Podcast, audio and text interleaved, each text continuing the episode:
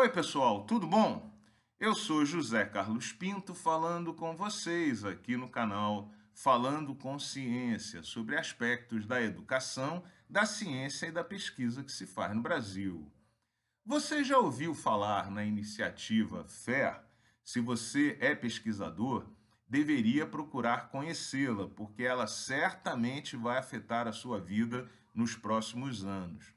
Mas antes de falar mais especificamente sobre essa iniciativa, é importante compreender que a comunidade acadêmica de todo o mundo hoje procura organizar de uma forma mais clara, livre e transparente para a sociedade o trabalho de pesquisa e de investigação científica. É nesse contexto que, por exemplo, buscam-se novos modelos de negócio para a publicação de artigos científicos, como descrito aqui em vídeo anterior do canal, para permitir que o conhecimento contido nesses artigos publicados por revistas especializadas circulem de forma livre entre pesquisadores e cidadãos de maneira mais genérica.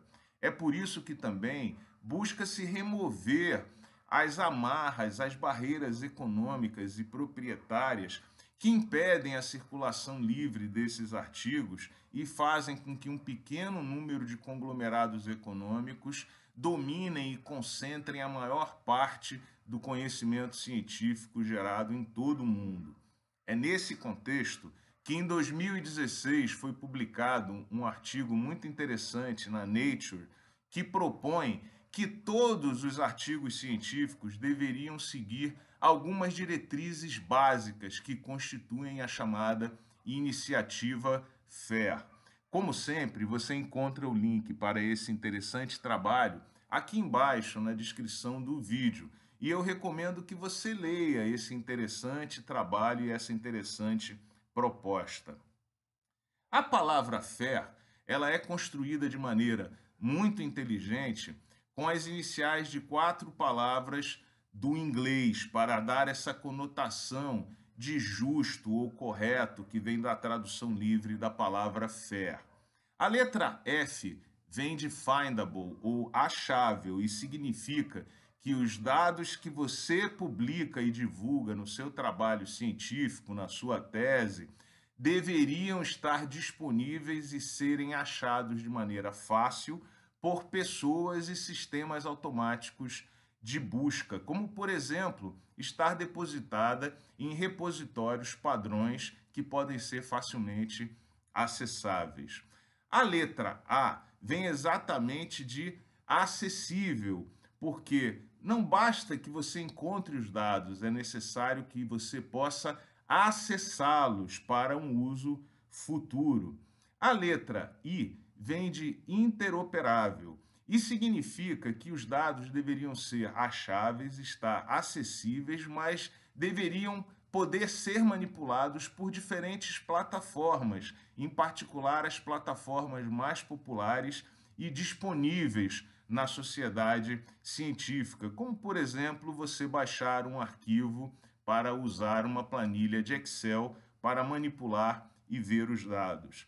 E a letra R vem de reutilizável, o que significa dizer que os dados acessados deveriam estar suficientemente bem documentados e completos para que fosse possível repetir as avaliações apresentadas no artigo e desenvolver novas avaliações com aqueles dados. É importante dizer que hoje, nos Estados Unidos e na Europa, várias instâncias de fomento já estão anunciando que apenas apoiarão trabalhos científicos e plataformas de divulgação que seguirem completamente as diretrizes FAIR até o ano de 2025. É por isso que várias revistas hoje já pedem que os autores submetam a totalidade dos dados apresentados, em particular em figuras, de maneira que seja possível que outros pesquisadores construam gráficos similares aos apresentados pelos autores.